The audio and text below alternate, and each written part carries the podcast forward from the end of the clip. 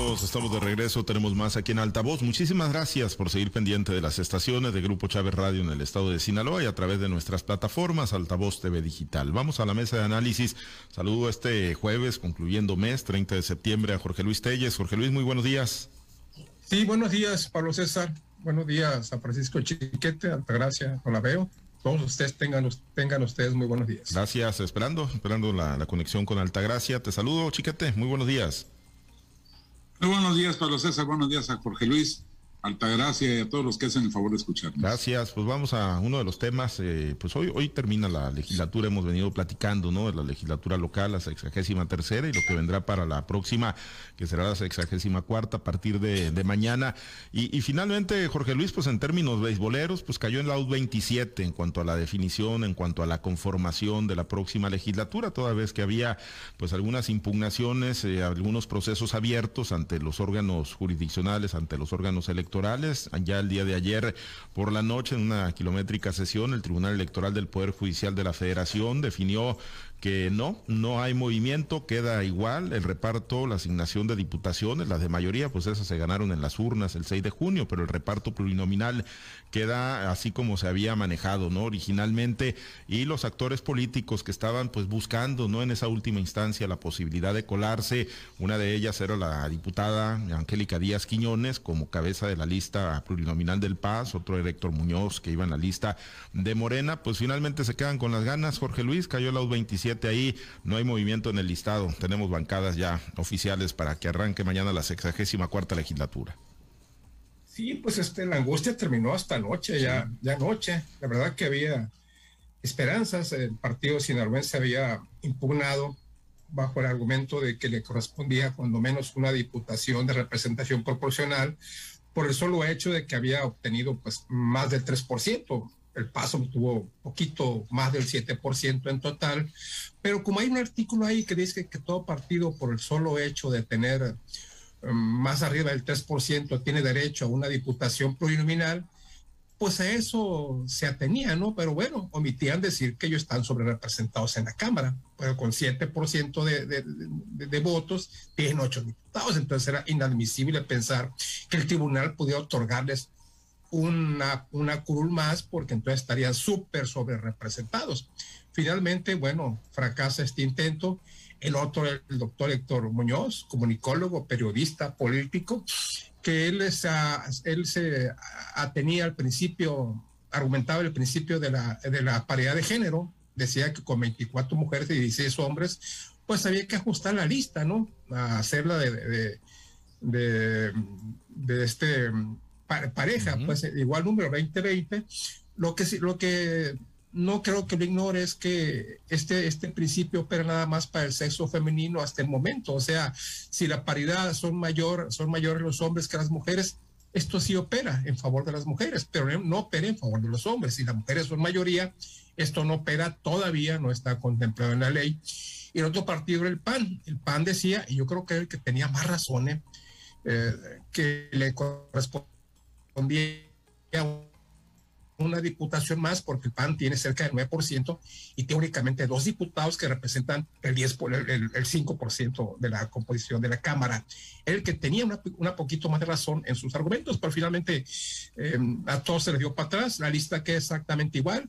24 mujeres, 16 hombres. El, el Morena queda con 20 diputaciones, el PAS con 8, el PRI con 8, el PAN con 2 y una para el PT y para Movimiento ciudadano. Así queda la composición y bueno, pues ahora ya una vez despejada esta incógnita que decía el otro día, podría parecer intrascendente, pero no. La verdad es que, por ejemplo, en el caso del PRI, que le, hubiesen quitado una diputación de ocho, bajarlo a siete, pues implicaba caer hasta el tercer lugar en fuerza política en cuanto a número de diputados se refiere. Igualmente para el PAN, que se le hubiera, se le un diputado más de, de dos, va, pasar a tres, hubiese sido muy importante. Y para el PAS, bueno, hubiera implicado convertirse en la segunda fuerza, en la segunda fuerza legislativa al interior de este Congreso del Estado. Entonces no era, no era cosa menor, ¿no?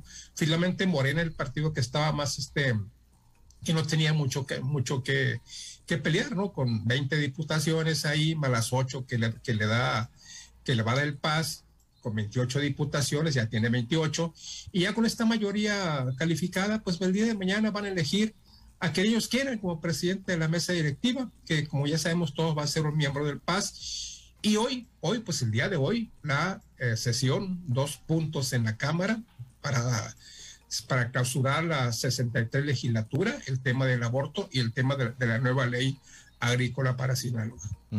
Sí, efectivamente, ¿no? Vienen esos dos temas. El del aborto es el que pues, más polémica ha venido levantando porque están convocando incluso a manifestaciones. El Partido Acción Nacional ayer a través de su dirigente Juan Carlos Estrada Vega hizo una convocatoria a sus seguidores, a sus simpatizantes para que se presenten ahí en el Congreso y pues tratar de armar alguna resistencia, complicado, difícil ante el resolutivo de la Suprema Corte de Justicia de la Nación. Pero bueno, en el caso de ya la conformación final, chiquete, pues entonces esto de la paridad de género, esto de los ajustes, pues juega nada más a favor de las mujeres, no, no juega a favor de los hombres. Sí, eso estaba visto, incluso pues lo comentamos aquí en este espacio, todos nosotros, que era muy difícil que hubiese alguien que impugnara el resultado pensando en que podría favorecer a los hombres. Eh, yo creo que pues solo alguien que no tenía ya ninguna esperanza pudo jugarse ese resto de decir voy contra las mujeres para que me den una, una diputación de pues de, regalo porque no estaba en el número correspondiente, no estaba en la lista correspondiente, en fin, era, era una pretensión demasiado, demasiado ambiciosa la del doctor eh, Muñoz. Sin embargo, pues le, tenía el derecho de, impugnar, de buscar, y no, no, le, no le funcionó.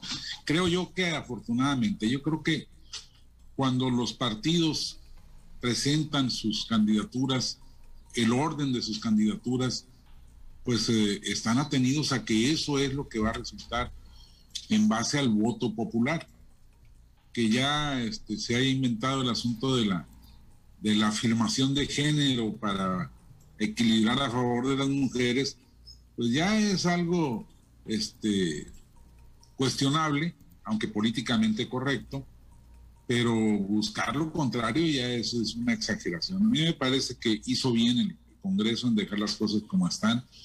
Si ganaron 24 mujeres, deben estar ahí 24 mujeres. Si hubieran ganado 24 hombres, pues seguramente que les habrían bajado a, por lo menos a cuatro, pero creo que hay que respetar el, sentido del voto de la gente, porque de lo contrario, pues vamos a ir a una, a una anarquía. En, en, estos momentos, quizá valga la pena empezar a analizar eh, la posibilidad de que en México exista el, el sistema parlamentario, es decir, que todos los diputados sean electos de manera plurinominal y que los partidos tengan tantos diputados como porcentaje de votos se lo permita. Eh, esto pasa en Europa sobre todo y son países muy estables porque aunque el gobierno puede ser echado fuera, pues sigue el, proceso institucional gobernando y la gente vuelve a tener la representación que considere más adecuada. Pero bueno, estamos muy hechos al sistema uninominal, tanto que eh, pues lo primero que se hace es pensar en correr a los, a los pluris. Primero, cuando eres oposición, yo recuerdo que la izquierda se quejaba mucho de la reforma de Quirino porque bajaba a 30 diputados, bajando tanto uninominales como plurinominales, y la, la, oposición se quejaba de la reducción de plurinominales, aunque se mantenía la proporción. Bueno, pues ahora es el presidente López Obrador el que está hablando de, reducir a los plurinominales, cuando a mí me parece que por el contrario la, sociedad mexicana va madurando para irle dando mayor representación a las minorías y garantizar la pluralidad que, que necesita el país en, los órganos de gobierno. Me parece una buena decisión de la, de la Corte. Creo que, que habrá que ir explorando, aunque por supuesto, los partidos que hacen mayoría nunca van a querer una, reforma. También recuerdo como una de las exigencias principales de la oposición era la democratización de los órganos de gobierno de la Cámara, darle más acceso a las fuerzas alternativas y, bueno, el PRI siempre se negó.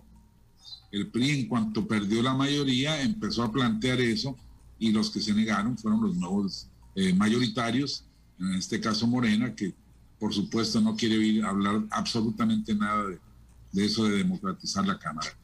Ahí está, van a empezar, me parece una, un triste papel el de Acción Nacional, resistirse, ya no digamos a una decisión ideológica o ético religiosa, están llamando a protestar contra una decisión de la Corte, es decir, contra una disposición ya eh, firmada y ya confirmada legalmente en, en, el aspecto jurídico, entonces, pues es ir en contra de la, de la, de la legalidad en este país. Sí, sí, ya eso, parece ya un asunto que no tiene vuelta de hoja, no tiene vuelta de hoja definitivamente, ¿no? Incluso ayer algunos diputados priistas decían pues que más allá de sus convicciones muy personales, de sus códigos religiosos, éticos, morales, pues ellos entienden, ¿no? Que hay un resolutivo de la Corte que es inapelable y que bueno, pues les marca hacia dónde tienen que moverse en materia legislativa aquí en el estado de Sinaloa en el caso de la despenalización del aborto. Pero bueno, eh, eh, Altagracia pues quedó quedó ya en fin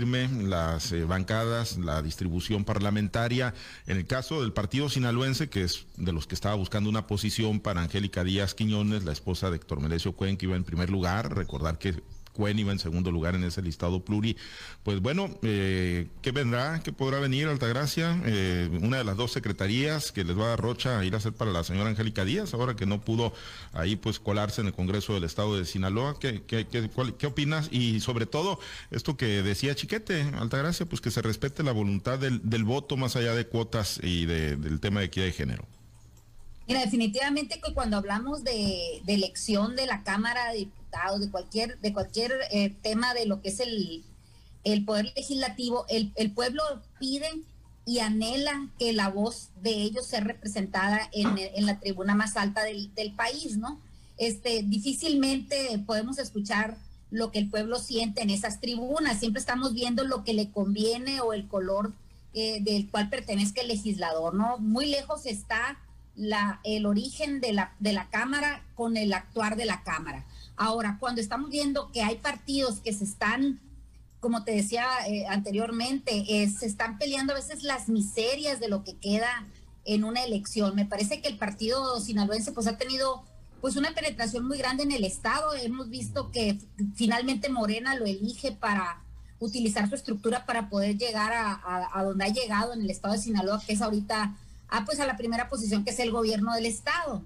Ahora también eh, el que empiecen a, tener este tipo de controversias dentro del mismo Morena con el mismo partido sinaloense que son aliados, pues no queda, no, no, me parece que sea algo algo que sea para construir, más bien para, se están peleando como un botín político. Definitivamente que el gran ganón pues es el PRI porque le, le respetan su, su octava diputación y el PAN, pues ni modo para dónde se va a hacer con dos nada más. Me parece que estamos viendo partidos muy disminuidos en el otrora poderoso Acción Nacional como oposición del PRI, pues ahora solo quedan del mismo PRI del PAN, pues quedan solamente las pues los escombros quizás de esos partidos que si no trabajan hacia el interior, pues difícilmente van a lograr más posiciones y sobre todo consolidar una oposición al partido que estamos mayoritario que estamos teniendo en México, ¿no?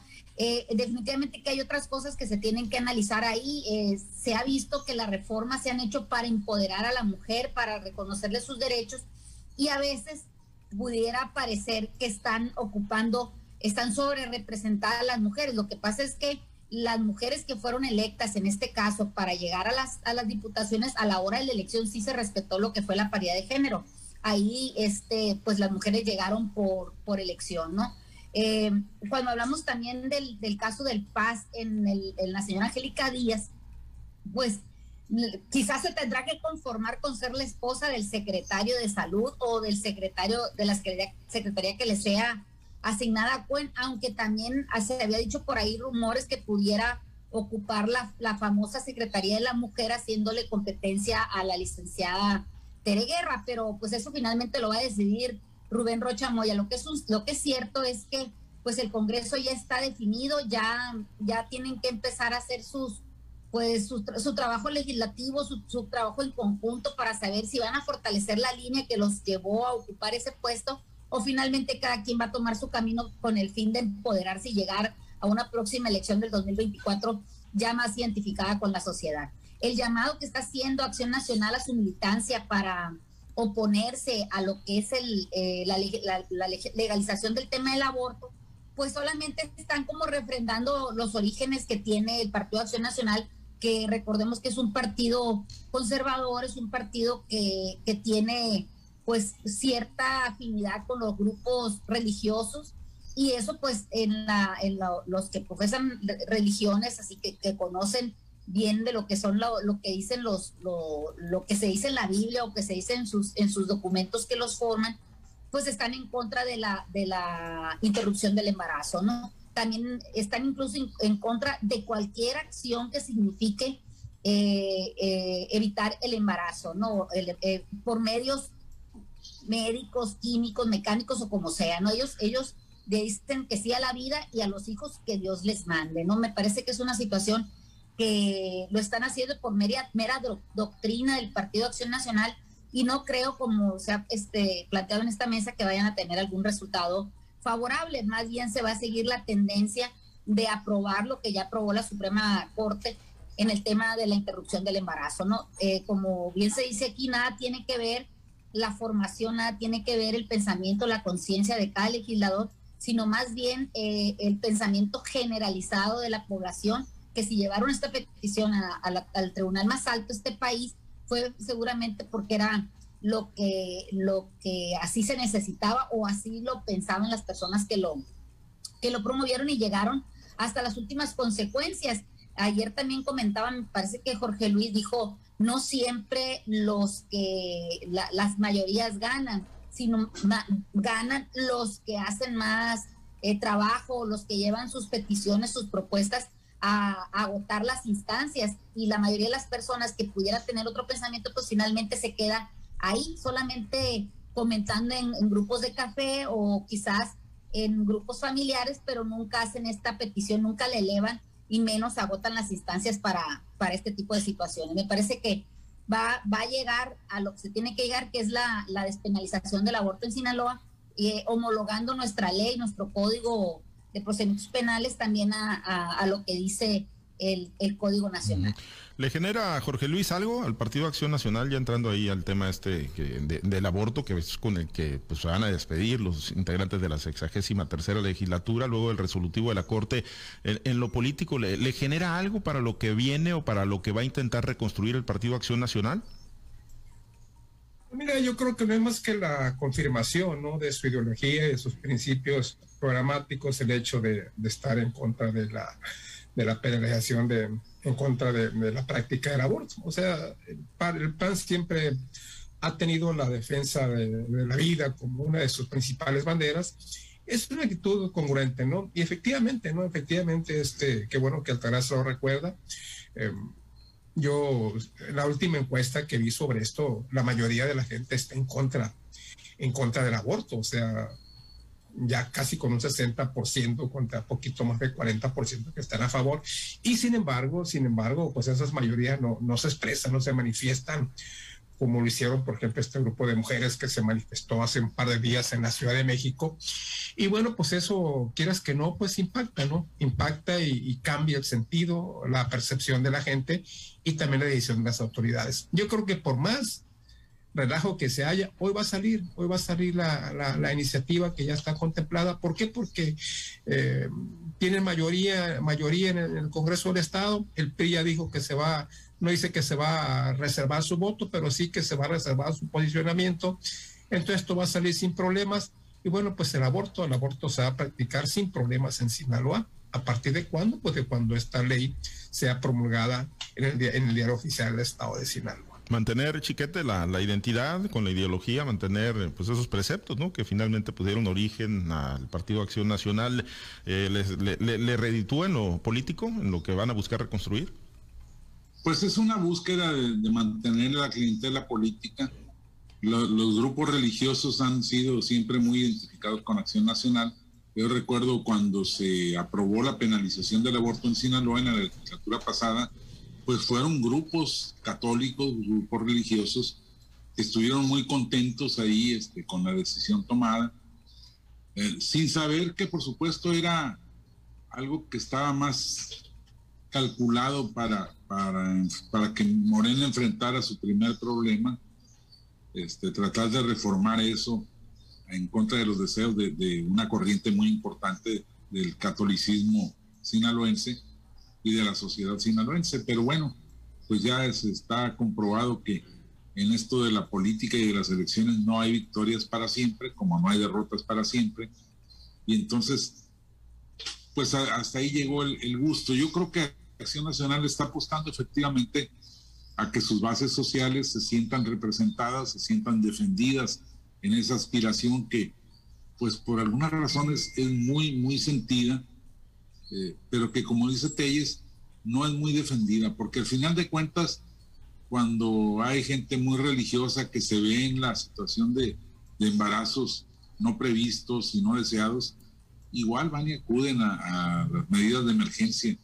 Lo que falta ver ahora es hasta dónde va a poder avanzar, ya lo decíamos recientemente, hasta dónde va a poder avanzar o se va a atrever a avanzar Morena, este, especificando la aprobación del aborto gratuito eh, practicado en, los hospitales públicos. Esto es lo verdaderamente importante, porque bueno, aunque había esta ley, la verdad es que es muy poca la, la efectividad que ha tenido los abortos clandestinos se siguen realizando en las clínicas eh, que están disfrazadas de otra cosa, en las casas de las comadronas, en fin, en donde la gente, donde las mujeres se ponen en riesgo, ponen en riesgo su vida. Así que lo importante no es esto, ese es un primer paso. Se va a atrever Morena a plantearle a la sociedad sinaloense que por cuenta del dinero público va a haber abortos en los hospitales públicos. Esa es la, la cuestión fuerte. Ese, ese es uno de los temas, ¿no? Ya las letras chiquitas, Altagracia, de cómo va a quedar, pues ya reglamentado el tema del aborto, ¿hasta dónde alcanzará a llegar a Morena? ¿Crees que vayan a llegar hasta donde plantea Chiquete?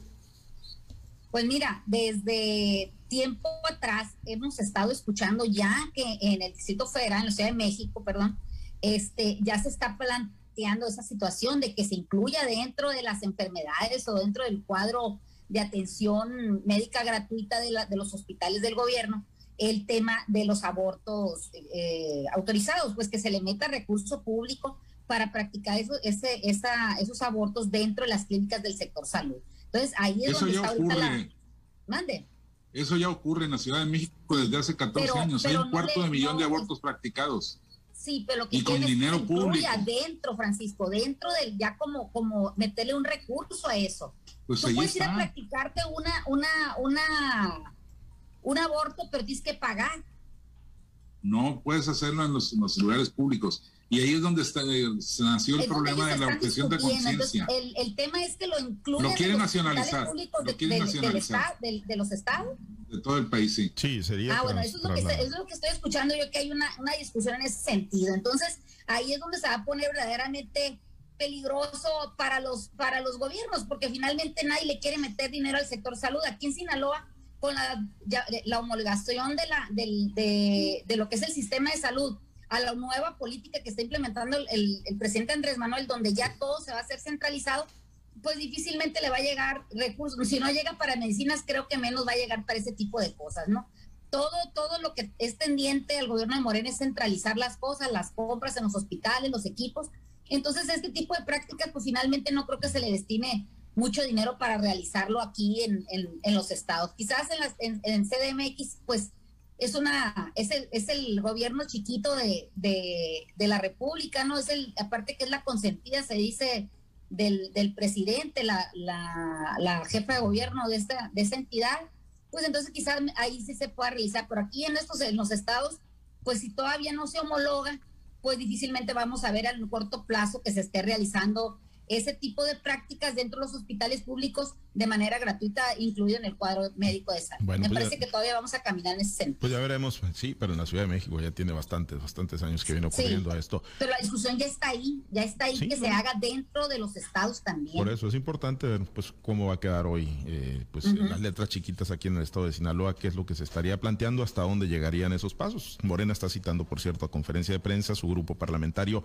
hoy temprano ahí, dentro de unas horas en el Congreso de Sinaloa. Bueno, vamos a estar pendientes, va a ser día movidito en el Congreso del Estado. Nos despedimos por lo pronto, Altagracia. Muchas gracias. Buen día. Que tengan muy buen día todos. Gracias, Jorge Luis. Muy buen día.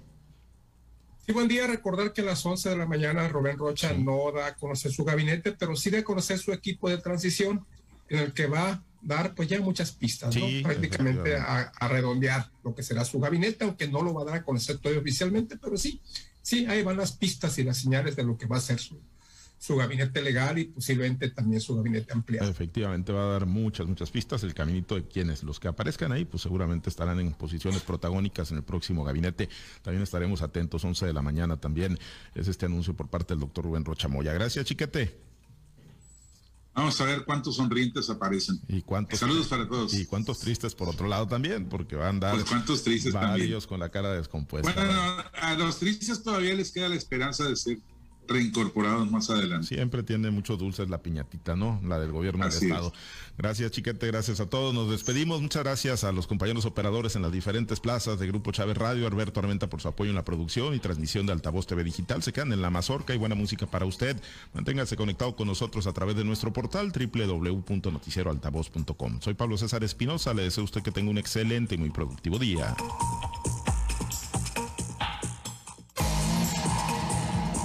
Usted ha escuchado Altavoz en Red Sinaloa con Pablo César Espinosa. El noticiero de Grupo Chávez Radio.